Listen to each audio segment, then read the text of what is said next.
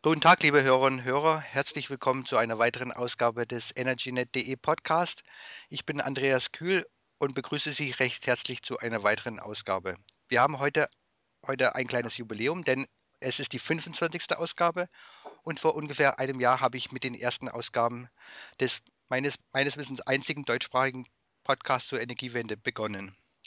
Seit fünf Ausgaben habe ich nun eine kompetente Gesprächspartnerin an, an meiner Seite mit Kirsten Hasberg. Hallo Kirsten. Hallo Andreas und äh, herzlichen Glückwunsch zum Jubiläum. Ist doch äh, mit wachsenden Zuhörerzahlen, denke ich zumindest. Ich habe nicht viel Rückmeldung bekommen, aber das, was ich Rückmeldung kriege, ist immer sehr positiv und das motiviert mich doch zum Weitermachen ne?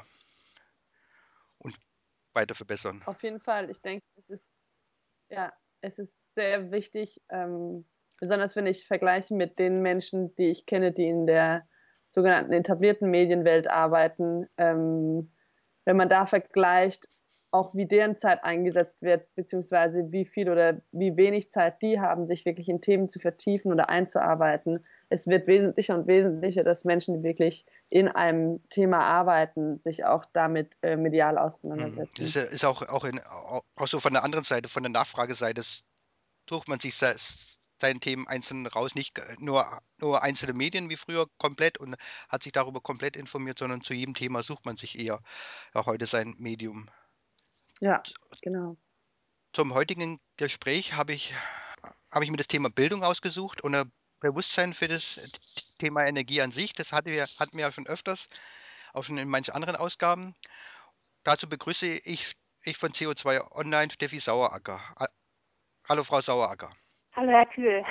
Auch nochmal von meiner Seite herzlichen Glückwunsch zum Jubiläum. Danke. Das wusste ich gar nicht. Das ist ja, freut mich, dass ich da heute dabei Dankeschön. sein darf. Es, in der letzten Woche ging ja der, der Energiesparmeisterwettbewerb der Schulen zu Ende, bundesweites, bundesweiter Wettbewerb. Wie ist da, ist da Ihre Erfahrung? Können Sie da ein Fazit ziehen jetzt?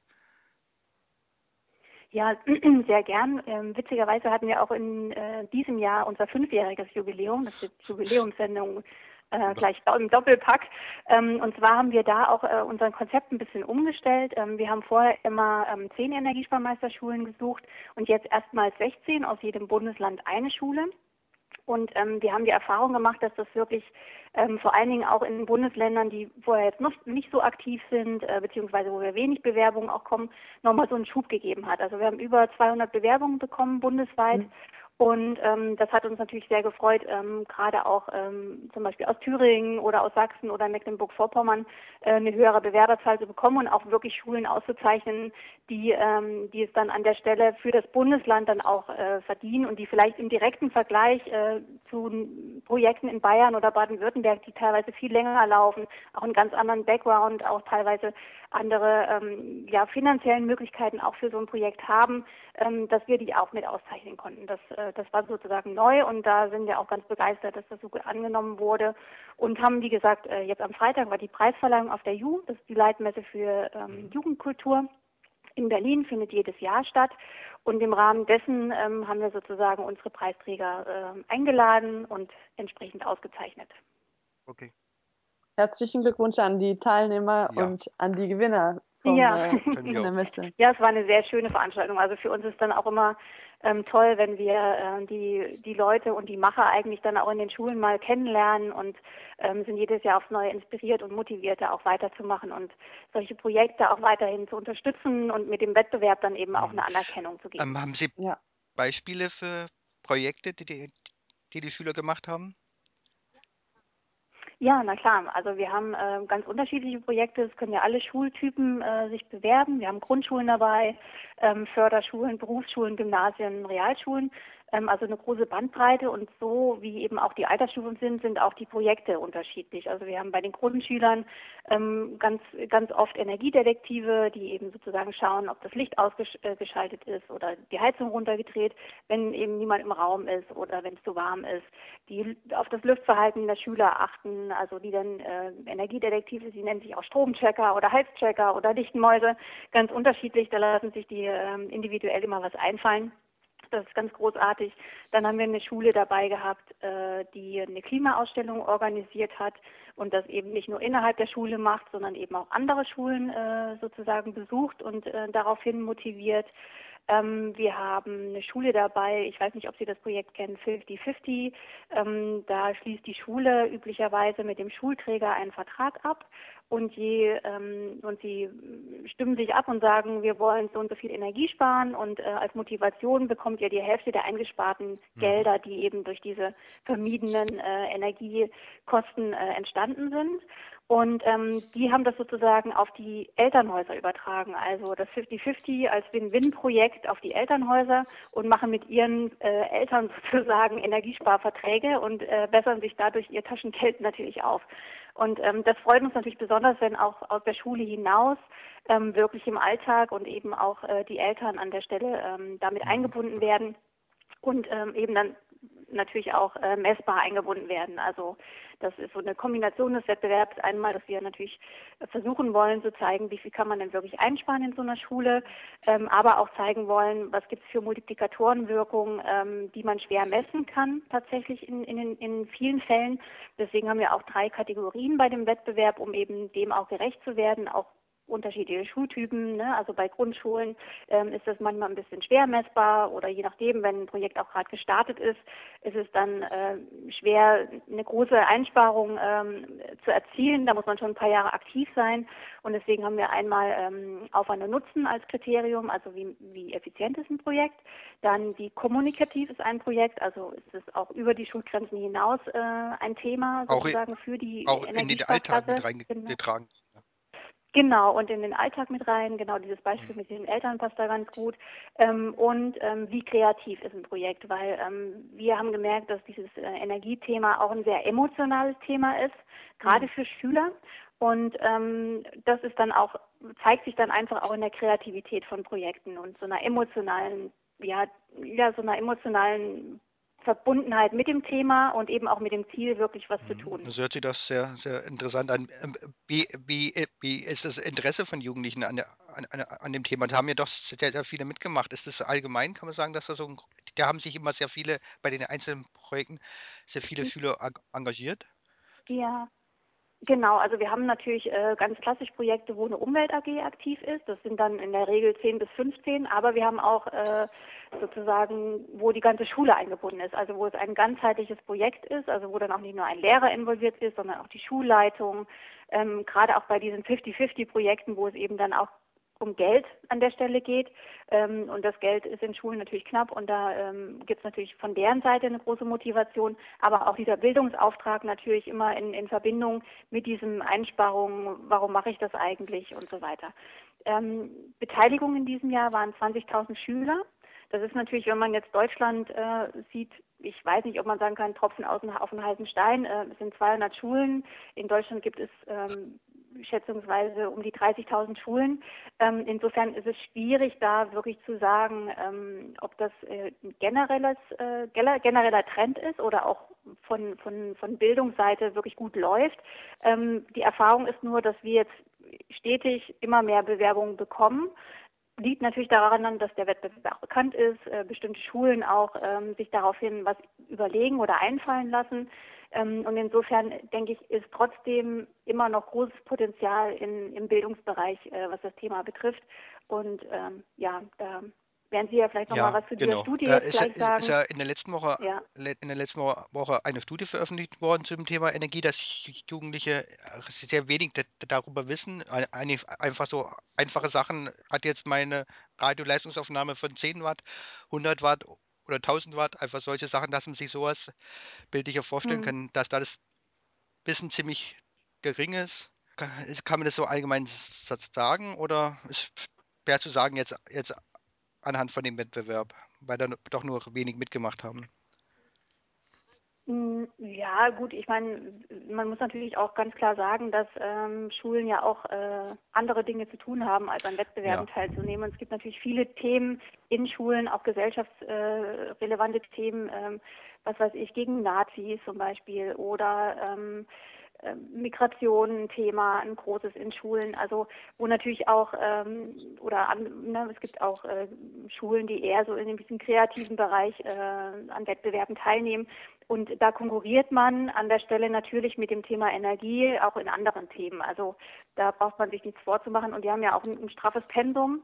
Ähm, und wir kriegen oft auch Rückmeldungen, ja, dieses Jahr leider nicht, wir haben keine Zeit, ähm, gerne im nächsten Jahr wieder. Also da ist es äh, tatsächlich so, es gibt viele Wettbewerbe und die Schulen sind jetzt nicht überschwemmt damit, aber die suchen natürlich mhm, aus, ja. was sie machen. Insofern ähm, kann es natürlich auch sein, dass sich Schulen nicht bewerben aus, aus Zeitgründen, trotzdem aktiv sind äh, an der Stelle.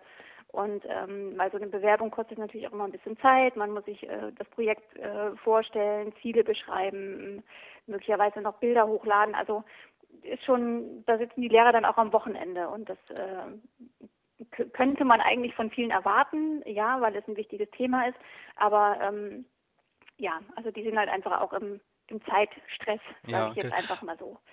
Und, Frau, Frau ähm, Saueracker, hm? aus einer internationalen Perspektive ist es ja interessant, äh, wie die Frage in Deutschland gelöst wird, weil ja die, die Bildung eine Ländersache ist. Mhm. Sehen Sie da äh, sehr große Unterschiede zwischen den verschiedenen Ländern, beziehungsweise äh, wenn, wenn äh, Unterrichtsmaterial entwickelt wird, äh, mhm. wird das dann auch über die äh, Ländergrenzen hinweg ausgetauscht? Mhm. Das äh, denke ich nicht. Also ich bin da tatsächlich äh, vielleicht nicht die richtige Ansprechpartnerin oder kann da nicht 100 Prozent äh, das sagen, weil ich, wir machen zwar diesen Wettbewerb, aber wir gehen selber nicht in Schulen und äh, sorgen uns um die Bildung. Das macht eher das UFU, das Unabhängige Institut für Umweltfragen. Die könnte man dazu vielleicht in einem neuen Podcast da auch nochmal zu fragen. Ähm, ich denke, ähm, natürlich ist es ein, Föderalismus in Deutschland und der schlägt sich auch im Bildungssystem nieder. Und äh, ich fände es gut oder wir fänden es gut und auch andere Institutionen, wenn es ein Fach gäbe, was Energie hieße, ähm, was ja. auch wirklich sozusagen so wie Mathematik und Biologie und Deutsch, alles wichtige Themenbereiche, aber wirklich Einzug hält. Und ich finde gerade dieses Thema im theoretischen Bereich, also das, was Sie gemeint haben, wie viel verbraucht denn jetzt eigentlich mein Bäcker oder meine, meine, mein, Haar, genau. mein Haartrockner, ähm, dass man einfach so ein Gefühl für das, für das bekommt, aber auch trotzdem den, äh, sozusagen den, den Bildungsaspekt damit reinkriegt. Und was ich wichtig finde, diesen praktischen Teil, der in Schulen ganz, ganz oft fehlt, meiner mhm. Einschätzung nach. Ich glaube, da ähm, gibt es viele Möglichkeiten. Klar, das kommt immer, je älter man wird, umso praktischer werden die Bildungsaspekte, die man bekommt. Ähm, aber da wäre zum Beispiel gerade das Thema Energiesparen äh, praktischer geht es gar nicht. Also und das ist das, was man ein Leben lang für sein Verhalten und für sein Leben verwirklichen und umsetzen kann. Und äh, da sollten Grundsteine natürlich gelegt werden. Der Wettbewerb ähm, ist vielleicht ein, ein, guter Teil davon, aber er ist natürlich nicht äh, das, die Lösung für dieses Problem, dass, ne, wie diese Studie es eben sagt, äh, wirklich da ein, ein Defizit an, an Informationen und, und Bildungsstand mhm. einfach ist. Und mhm. gerade in diesem, diesem Bereich äh, oder in diesem Alter ähm, ja, ist man, ist man formbar im positiven Sinne, also nicht äh, beeinflussbar, sondern eher, ähm, dann weiß man, was ist wichtig, worauf muss ich achten, was, wie kann ich mein Leben später gestalten, dass es nachhaltig ist, ähm, wie kann ich selber Einfluss nehmen auf das, was ich sozusagen hm. mache. Es ist das ja. Thema Energie, ich weiß nicht, ob, ob wir jetzt die, richtigen Ansprechpartner sind, aber ist das Thema Energie in, im Lehrplan ent, enthalten oder ist das, kommt es nur wenig vor. Ich, ich weiß bei mir selber in meiner Schulzeit in den, hm. in, in den 80er Jahren, da war ich, war ich mal im Kohlekraftwerk und, ja. und im, im Atomkraftwerk war ich auch mal. Aber sonst hm. habe ich da habe ich da wenig Erinnerungen an das Thema Energie aus der Schulzeit. Hm. Ähm, also bei mir ist es ähnlich. Ich habe da eigentlich gar keine Erinnerung an der Schul aus meiner mhm. Schulzeit dran. Äh, wenn ich ganz ehrlich bin, also ich bin auch im, im Osten groß geworden. Äh, bei mir war es äh, sozusagen dann, ja, gab es auch noch andere Themen, die da äh, immer eher gepusht wurden, sage ich jetzt einfach mal. Ähm, ein richtiges Energiefach, äh, weiß ich, gibt es in, in einigen Schulen auf Eigeninitiative von Lehrern. Ähm, und da haben wir zum Beispiel auch eine Schule in ähm, Steinhagen, Nordrhein-Westfalen, wo der Lehrer ein ja, fakultatives Fach ins Leben gerufen hat, Energie, wo er sozusagen die physikalischen Hintergründe erklärt, aber auch eben die praktischen, ähm, wie kann ich Energie zu Hause sparen. Und äh, das merken wir ganz oft, dass, dass Lehrer sehr aktiv sind in dem Bereich und da ähm, meine Unterrichtseinheit machen.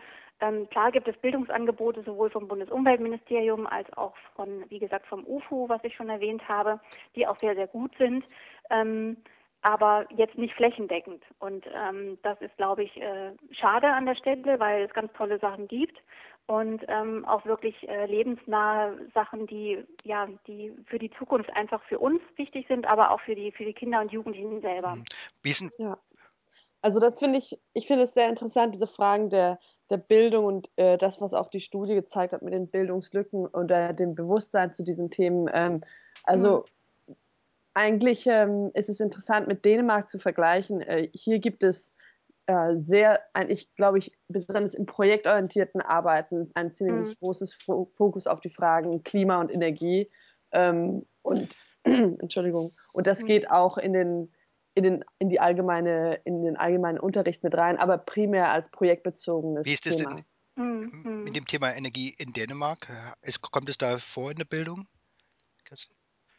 Ja, also wie gesagt, besonders in Projekten. Ich habe selber in der Schule ähm, zu Klimaänderungen und äh, ähm, zur globalen Erwärmung, wie es damals ja wohl eher noch hieß, mhm. äh, Projekte gemacht. Und das waren dann also äh, kürzere, kürzere Perioden, wo wir uns intensiv mit diesem Thema beschäftigt haben und auch auf also freiwilliger Basis, also selbst gewählt in der, in der, in der achten Klasse. Und ähm, wir haben hier auch schon in der achten und neunten Klasse ähm, Praktika, also wo Schüler eine oder zwei Wochen lang in einem Unternehmen äh, arbeiten können. Und äh, damals habe ich mir auch ausgesucht, im Bereich der Solarenergie zu arbeiten. Also es gibt halt die Möglichkeit, dass man relativ früh auf eigene Initiative mit äh, verschiedenen Themen in Kontakt kommen kann. Und mhm. allgemein in den Unterricht integriert äh, ähm, wird es dann aber auch typischerweise durch verschiedene Projekte ähm, es gibt ein Projekt, das heißt die Klimakarawane. Das ist also ein, ein Bildungsangebot, das sozusagen durch das Land zieht und sowohl mit Materialien zum Anfassen als auch mit Unterrichtsmaterial, also einem, einem Arbeitsheft äh, äh, über die Klimaänderung und Energiesparmaßnahmen und so weiter aufklärt. Interessant an, ja. Ähm, was mich auch noch interessieren würde, ist das Thema, jetzt hat man einmal das Thema in der, in der Bildung und wie ist das Thema, Thema Energiebewusstsein schaffen für, für Erwachsene, da ist es ja eigentlich auch ziemlich wichtig. Es fängt an in der Jugend, in der Bildung, da, sind, da ist man noch formbar, ist man dafür vielleicht empfänglich, kann man sich damit befassen, hat man die Zeit. Aber, aber auch, auch, auch viele Erwachsene können sich nicht vorstellen, wie viel Strom jetzt die Waschmaschine verbraucht, die man einschaltet, mhm. und, oder, oder, die, oder der Fernseher. Da, da, da, da müsste man doch auch noch mehr, mehr Bewusstsein schaffen. Ich denke, das fängt, da fängt es eigentlich an, mhm. an, bevor wir äh, übergehen zu technischen Einsparungen, haben wir auch großes Potenzial, aber, aber das, glaube ich, ist der, ist der erste Schritt. Mhm. Also ich denke, da ähm, ist der Wettbewerb auch vielleicht ein ganz gutes Beispiel. Also die ähm, Jugendlichen und Schüler oder Kinder, die nehmen das ja mit nach Hause. Das ist sozusagen auch, äh, finde ich, eines der, der positivsten Effekte des Wettbewerbes, dass wirklich auch die Erwachsenen, die Eltern, äh, Oma und Opa damit äh, sozusagen involviert werden und genervt teilweise auch.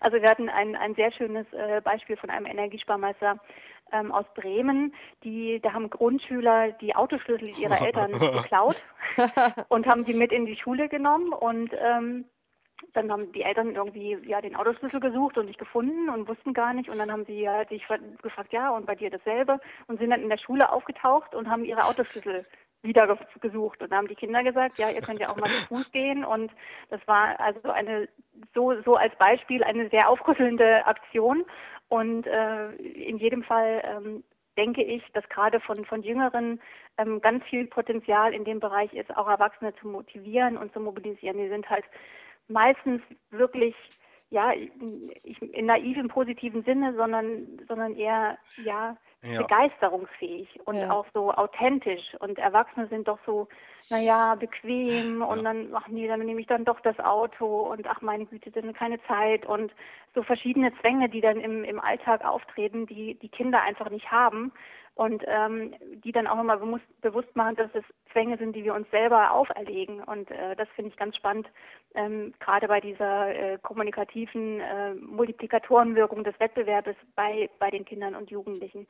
Mhm. Aber klar, ähm, es gibt natürlich auch Angebote für Erwachsene. Also ich möchte keine große Werbung machen, aber CO2 Online bietet ja auch äh, Ratgeber an in dem Bereich. Ähm, eben auch im Strombereich gibt es einen Stromcheck, äh, der nicht kompliziert ist, wo man wirklich auch sensibilisiert werden kann, wie viel verbrauche ich eigentlich im, im Vergleich zu anderen Haushalten und ist das viel oder ist das wenig, wo habe ich Potenzial?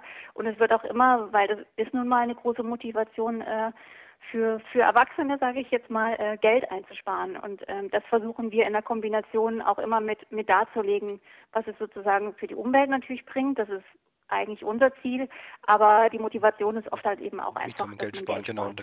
Ja. Gibt es doch ein, ein, einige Möglichkeiten, was Sie da anbieten bei CO2 Online. Ich finde es find sehr interessant. Da gibt es auch mhm. ein, einige schöne Kampagnen, die schön, mhm. die schön aufzeigen, was da, was man, was man machen kann im Strombereich, aber auch Heizungsbereich.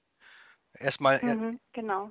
erstmal relativ, relativ einfach, wie, wie zum Beispiel bei der Heizung der hydraulische Abgleich ist, ist oft mhm. relativ preisgünstig oder ist wahrscheinlich, wahrscheinlich der erste Einstieg. Mhm. Zum, zur Heizenergieensparung. Genau, oder der, die, der Austausch einer ja. Heizungspumpe beispielsweise. Also wirklich äh, gering investive Maßnahmen, die äh, sich tatsächlich in kurzer Zeit amortisieren.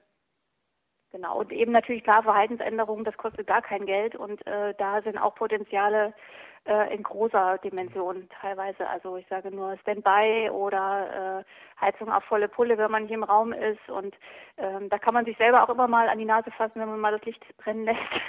ähm, also es ist äh, ja, also da gerade diese Verhaltensänderung zu, ne, im, im, im Erwachsenenalter zu ändern, ist immer schwieriger, als wenn man eben von klein auf es nicht anders kennt. Und ähm, deswegen sollten sich die Erwachsenen nicht ausruhen, sondern auch immer wieder an die, die Nase fassen. Ähm, aber ich finde schon auch, dass der Bildungsbereich äh, ja sozusagen stärker Rückenwind bekommen sollte für das mhm. Thema Energie und Energiewende genau, im genau. Endeffekt. Ähm, und wie, ja. Frau Saueracker, wenn Sie noch eine Schule nennen sollten, die mhm. Ähm, wirklich als Leuchtturmprojekt dasteht und nicht nur durch die Aktion der Schüler, sondern vielleicht auch das ganze Gebäude komplett saniert oder ein, ein mhm. Neubau ist, also wo auch äh, Gelder investiert worden sind in, in, den, in den Bau der Schule oder auch in, in, die, äh, in, die, in das Innenklima der Schule. Darum geht es ja mhm. oft auch. Mhm. Äh, welche mhm. Schule würden Sie dann nennen?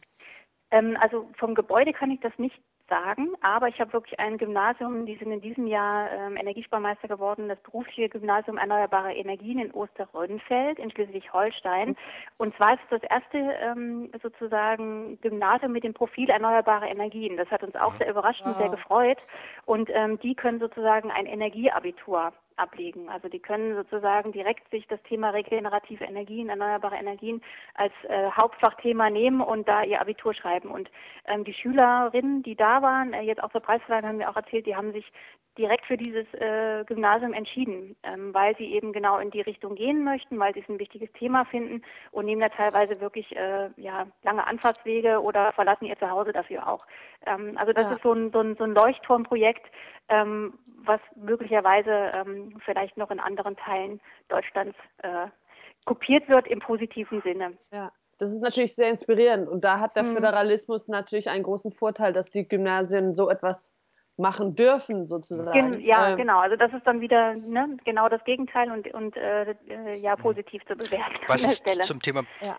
Baut noch zu sagen gibt, es gibt einige, einige, einige Schulen, die wurden als Passivhaus gebaut. Oder äh, mhm. habe ich schon von einigen gehört. Ich weiß jetzt kein konkretes Beispiel. Vielleicht kann ich nachher noch eins raussuchen. Aber, aber wichtiger mhm. sind, ja, sind ja eher die vielen Altbauten, die richtig viel Energie verbrauchen. Mhm. Da gibt es ja noch ja, sehr viel. Halt, und da ist noch, genau. ist, noch, ist noch viel zu tun. Und das ist, ist ja gerade ein schwieriges Thema, ja. weil viele Städte und, und Gemeinden wenig Geld haben oder, oder gar kein Geld, um die, mhm. die Gebäude zu sanieren. Ja, da ist halt dieses Projekt 50-50, was seinen Ursprung in Hamburg gefunden hat, halt äh, großartig, weil dort wird in erster Linie erstmal durch Verhalten eingespart, also ne, durch diese Stromchecker oder Heizchecker möchte ich sie mal nennen. Und das Geld, was dann da sozusagen ähm, frei wird oder eingespart wird, wird teilweise eben auch in die Modernisierung investiert. Also das ist so ähm, Schritt für Schritt äh, werden Schulträger und Schulen, die eben alle Schulen haben eben kein Geld und die Schulträger meistens auch nicht, ähm, versuchen selber sich sozusagen da ähm, ein, ein neues Gebäude zu errichten mhm. durch die das Einsparung. Ist doch sehr gut und, und vielleicht mhm. ein schönes Beispiel für andere Schulen auch. Ja, ja, auf jeden Fall. Prima, das war jetzt sehr interessant. Was, äh, ich weiß nicht, ob ihr, ob ihr, ob ihr schon hat, wie war das äh, die Reaktion bei der Abstimmung zur Siegerschule? Da haben wir doch, haben wir da, haben, haben da viele mitgemacht, haben die Schulen viel, viel mobilisieren können. Ich habe dafür auch geworben für die Abstimmung. Ja, ja. Ja, danke. Ähm, ja, das haben ganz, ganz viele mitgemacht. Also in diesem Jahr ähm, waren es äh, über 100.000, die, die mit abgestimmt haben. Ähm, es gab natürlich jetzt Baden-Württemberg, Bayern ähm, hatten wir die meisten Abstimmungen, also allein Baden-Württemberg 29.000. Ähm, kleinere Bundesländer hatten ein bisschen weniger, ähm, wobei in erster Linie vor allen Dingen die Schulen motivieren, also selber abstimmen natürlich und aber auch die Eltern informieren. Also es ist auch wieder so ein positiver Effekt, den wir mit diesem Voting ähm, erreichen, dass eben über die Schulgrenzen hinaus das Projekt bekannt wird und man selber auch sozusagen mitmachen kann und sich selbst dann auch ein bisschen mehr noch mit dem Projekt auseinandersetzt, als wenn man nur in der Zeitung liest, da gibt es Energie, die Energiesparmeisterschule. Also mhm, eben genau. dieser Mitmachgedanke ist da und dieser Multiplikatoreneffekt, den wir damit erzielen wollen, ist mhm. das Ziel des Votings. Und klar, es gibt am Ende einen Energiesparmeister Gold, ähm, der auch ein bisschen mehr Preisgeld bekommt, aber am Ende sind alle 16 Schulen äh, gleichwertig tatsächlich vom Projekt und von, von ihrem Engagement. Also das versuchen wir auch immer ganz und klar deutlich zu machen, dass dieses Voting nicht nicht die Qualität der Projekte bewirkt, sondern eher die Kommunikation des, des äh, Projektes, was ja bei mhm, Votings ja. oft der Fall ist. Also das war sehr, sehr interessant. Vielen Dank für das Gespräch, Frau Sauerger. Das war, war sehr spannend und, und, und, und vielen Dank für den vielen Dank für den tollen Wettbewerb. Ja, danke. Ebenso ich bedanke an, an mich, Herr Kühl. Also doch sehr, sehr interessant. Wir kommen zum Ende. Ich werde nachher noch weitergehen auf eine interessante Veranstaltung und versuchen da vielleicht noch ein paar Stimmen einzufangen, aber es geht um äh, ganz anderen Themen. Da wird es gehen um, wird es gehen um junge, junge Unternehmen aus, der, aus dem grünen Bereich, aus dem Energieeffizienzbereich und so. Und mal sehen, ob ich da ein paar Stimmen einfangen kann, die ich hier noch anhängen werde. Ich, ich bedanke, mich, bedanke mich fürs Zuhören und, und bis zum nächsten Mal dann. Tschüss. Vielen Dank, Herr Kühl. Tschüss. Danke. So, ich stehe jetzt auch beim Eco Summit in Berlin-Friedrichshain im, im Radialsystem. Wir haben gerade Mittagspause. Es waren interessante Vorträge heute Morgen von Startups, von Venture Capital Firmen und jetzt sind so langsam alle satt. Jetzt werde ich mir ein paar Startups suchen gehen und, und den Chef auch mal für kurze Aussagen. So, jetzt habe ich hier aber zwei Startups aus dem ähnlichen Bereich sitzen. Wer sind Sie und warum sind Sie hier? Thomas Götte, CEO von Green Pocket. Ich bin hier, weil äh, das eine super Plattform ist für Cleantech-Startups. Ähm, Austausch mit Investoren, mit Medien äh, und mit Startup-Konzepten, wo man neue Geschäftsmodelle und Innovationen mitbekommt. Und, äh, und, und lohnt sich die Zeit hier neben dem Platz an der Sonne? Äh, die Zeit nutzen wir natürlich hier, um uns auszutauschen, neue Erfahrungen zu sammeln, Leute kennenzulernen, das ist ganz wichtig, sein Netzwerk zu verbreitern und auch alte Freunde wiederzusehen. Zum Beispiel den Niklas. Ja, das bin ich. Ich bin Nikolaus Staatsacher, der Geschäftsführer von Discovergy. Und das Eco Summit ist für uns auch eine gute Chance, uns mit anderen Startups auszutauschen, den Kontakt zu Investoren zu pflegen und ja, und möglicherweise auch ein paar Interessenten für unseren intelligenten Stromzähler ähm, zu finden, mit dem man nämlich seinen Energieverbrauch um 10% und mehr reduzieren kann. Das hört sich interessant an. Dann wünsche ich beiden noch viel Erfolg hier. Danke. So, jetzt habe ich ja einen, einen weiteren Gesprächspartner. Wer bist du und, und was machst du? Ich bin der Hodge. Ich helfe hier beim Eco Summit ein bisschen aus, sorge dafür, dass alle Fragen richtig gestellt werden können und auch ankommen und beantwortet werden. Und nebenbei arbeite ich bei einem Unternehmen Green Energetic, was Solaranlagen an Ein- und Zweifamilienhäuser vertreibt. Also klassisch der, der Handwerkerinstallateur oder, oder ein ganz anderes Modell? Ja, wir arbeiten mit vielen Handwerkern und Installateuren zusammen die unsere Partner sind beim Aufbau. Aber der Clou ist eigentlich, dass der Kunde sein Dach online findet und selber zum Projektierer wird und seine Anlage selber planen kann und dann von uns dafür ein Angebot bekommt. Spart man damit Kosten? Ja, es wird auf jeden Fall günstiger, wenn man selber einen Teil der Arbeit übernimmt. Und äh, deswegen ist es natürlich sehr attraktiv für Leute, die dann so ihren Strom vom Dach wesentlich günstiger bekommen als aus der Steckdose. Okay, vielen Dank für das Gespräch und viel Spaß hier noch. Danke dir. So, jetzt habe ich noch eine, eine, eine weitere Helferin. Ihr, die ja noch unterschiedliche Aufgaben haben und selber Unternehmen gründen. Kannst du was erzählen, was du hier machst und sonst? Genau, also ich wohne in Berlin und bin jetzt heute bei EcoSummit auch ein Ambassador. Äh, habe aber auch ein Startup, das heißt Ecotastic. Das ist ein Belohnungssystem für umweltgerechtes Handeln. Das heißt, wir wollen individuelle Leute einen Anreiz erschaffen und motivieren, nicht nur nachhaltig zu denken, sondern auch im Alltag aktiv zu werden. Ähm, und das machen wir mit unserer Alpha-App, die wir vor zehn Tagen rausgebracht haben. Die Nutzer können da äh, verschiedene nachhaltige Aktivitäten erfassen und kriegen dafür Punkte. Und die Punkte kann man dann einlösen für einen Gutschein oder Rabatt von einem Partnerunternehmen. Und unsere Partnerunternehmen sind selber auch äh, im grünen Bereich tätig und für die ist es natürlich Marketing. Das heißt, insgesamt ist das wie ein Öko-Payback-System. Und ähm, ja, wir hoffen natürlich, äh, dass wir da Erfolg haben und die Welt ein bisschen grüner machen. Okay, hört sich interessant an. Kann man sich das eh nicht vorstellen, auch wie Foursquare, wo man dann mit seinen Freunden die Informationen teilen kann? Genau, das haben wir auch von unseren Nutzern auch äh, als Frage gestellt bekommen, dass wir ein Check-in machen, weil manche gesagt haben, hey, ich will unbedingt wissen, wo dieser Nutzer war, weil der hat ein tolles Foto gemacht von einem Bioprodukt oder nachhaltigen Produkt und wäre doch cool, wenn ihr da noch ein Check-in reinmacht. Das heißt, das werden wir auf jeden Fall machen. Ähm, momentan sind wir noch zu dritt und deswegen müssen wir uns immer da stückweise ranarbeiten, aber das haben wir auf jeden Fall vor. Okay, hattest du hier schon interessante Gespräche? Ich hatte ein paar sehr interessante Gespräche. Ähm, hier sind ja auch viele VCs und Corporate Businesses und ich glaube, da ist es sehr so B2B und sehr Meta.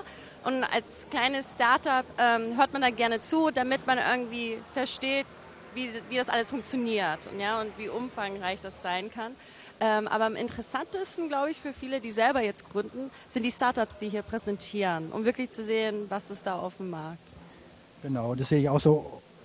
Und das Netzwerk, was man sich hier aufbauen kann. Genau, genau. Also ich finde, Netzwerkeffekt war bis jetzt ganz toll, vor allem ähm, weil die Runde jetzt nicht extrem jetzt super groß ist, wo jetzt irgendwie 500 Menschen rumlaufen. Dann muss man gucken, dass man die richtige Person findet. Man hat auch genügend Pausen, äh, wo man dann isst und trinkt. Und ich finde das einfach eine gemütliche Runde und sehr entspannt. Da kommt natürlich mehr Persönlichkeit auch mit rüber. Okay, vielen Dank für das Gespräch und noch viel Erfolg. Ja, danke schön. So, jetzt habe ich den Chef von dem Ganzen hier neben mir. Endlich hat er mal ein bisschen Zeit. Und neben den vielen Gesprächen, Jan Michael Hess, was ist der EcoSummit genau für die Hörer, die die, die, die nicht kennen? Der EcoSummit ist einer äh, der besten Events für die Cleantech-Branche, die Cleantech-Szene. Wir bringen zusammen Startup-Unternehmen, Investoren und auch Konzerne. Drumherum noch ein paar Service-Provider, ein paar äh, Rechtsanwälte, ein paar Berater, ein paar ähm, Agenturen sind dabei. Und ähm, es ist ein ziemlich breites Themenspektrum, geht über die Mobilität der Zukunft, über die erneuerbaren Energien natürlich, die Energiespeicherung, aber auch grüne Software-Themen. Ähm, haben jetzt hier auf dem EcoSummit äh, Berlin 2013 unsere fünfte Konferenz auch eine große Rolle gespielt. Und, und wie haben Sie die Konferenzen jetzt entwickelt im Laufe der Jahre? Ist jetzt schon die fünfte, wie du sagst, welche Themen, haben Sie die Themen anders entwickelt jedes Jahr oder wie sieht es jetzt dieses Jahr aus? Also ähm, der thematische Ansatz, äh, das relativ breit äh, zu machen, ja, ähm, der ist eigentlich geblieben. Und was wir aber geschafft haben, ist, dass von Konferenz zu Konferenz äh, wird die Qualität der Teilnehmer immer noch besser. Ja, also hier sind nur Leute, die in dem Geschäft drin sind, die aktiv sind. Hier sind keine äh, Leute, die, die nicht aktiv sind. Ja, das bedeutet, die Kontakte, die man hier auf der Konferenz macht, die Gespräche, die man führt, sind eigentlich für alle Beteiligten sehr produktiv. Ja, das ist äh, Zeit und, und auch kosteneffizient, zwei Tage nach Berlin zu kommen und hier ähm, bekannte Leute zu treffen, aber eben auch viele neue Kontakte zu machen. Ähm, heute Morgen gab es den Satz oder, oder, oder unterschiedliche Aussagen zur Entwicklung der Cleantech-Branche. Eine sagt, es ist, vorbei, der andere sagt, kommt, das noch? Kann man das erkennen an den Startups, oder an den VCs? Also der Bart Markus von Wellington, der hat gesagt, uh, the Cleantech Party is over und der hat gesagt, es ist sehr schwer, als Startup Cleantech Venture Capital zu bekommen. Es ist auch für ihn als Fund Manager, als Investor wiederum schwer, von seinen Limited-Partnern, seinen eigenen Fund-Investoren neues Geld für Cleantech zu kriegen. Ja? Und deswegen haben wir uns auch überlegt, ähm, wir müssen überlegen, wie man eine Firma aufbaut, nicht nur was für eine Firma, was für ein Produkt, was für eine Technologie, sondern der Prozess der Startup-Entwicklung. Ja, und deswegen dann die Idee mit dem Lean Startup zu sagen, wir müssen schlank sein, wir müssen nah am Kunden sein, nah am Markt sein. Ja, also es ist auf jeden Fall schwieriger, an Geld ranzukommen. Umso mehr muss man gut sein oder sehr gut sein und mit dem wenigen Geld, was man dann zur Verfügung hat, eben auch ähm, sehr schlau umgehen und die richtigen Dinge tun. Okay, vielen Dank. Also können ja alle was lernen, vor allem die Startups habe ich schon mitbekommen, können sich breit vernetzen und, und, und, und gute Kontakte aufbauen. Ja. ja, auf jeden Fall. Also die, die Startups stehen im Mittelpunkt. Wir sind eine Konferenz mit einer sehr hohen Dichte an Startups. Ja, wir sind ja sehr international unterwegs. Wir haben hier jetzt äh, Startups aus Schweden und aus Finnland dabei, eine, Delegation aus Russland, sogar ein Japaner ist hier, Spanier sind hier, ja, Holländer, Engländer, Franzosen, Italiener nicht, Schweizer, Österreicher, Osteuropa haben wir noch nicht so viel. Ja, ab und zu kommt mal jemand aus äh, der USA, aber wir sind äh, sehr stark eine, eine, europäische Community im Moment. Aber ich glaube eben auch die Europäer ähm, können, können vorangehen, können ein gutes Beispiel sein, wie man eben so eine Volkswirtschaft äh, smart und green macht, ja, transformiert in eine smart green economy. Und ähm, für mich ist es eine Lebensaufgabe. Ich habe angefangen in 2010 mit dem Projekt und die fünfte Konferenz. Wir machen die nächste Mitte Oktober, 15. 16. Oktober in London im Crystal. Das Crystal ist ähm, ähm, das Urban Sustainability Headquarter von Siemens, ein ganz äh, geiles äh, Smart Green Building und da haben die eine permanente Ausstellung zum Thema urbane Nachhaltigkeit, aber auch ein Konferenzzentrum eingebaut. Und dann haben sie noch ein paar Büros, da arbeiten also auch Leute von Siemens und da bringen wir die Community das nächste Mal hin. Ja? Und ich denke, London ist auf jeden Fall auch eine Reise wert. auf jeden Fall, ja. vielen Dank für das Gespräch und dann viel Spaß und viel Erfolg hier noch. Ja, und vielen Dank an dich, äh, lieber Andreas, dass du wieder da warst und äh, so gut mitgearbeitet hast und so viel Spaß hast. Wir freuen uns immer, wenn du da bist. Schön. Danke.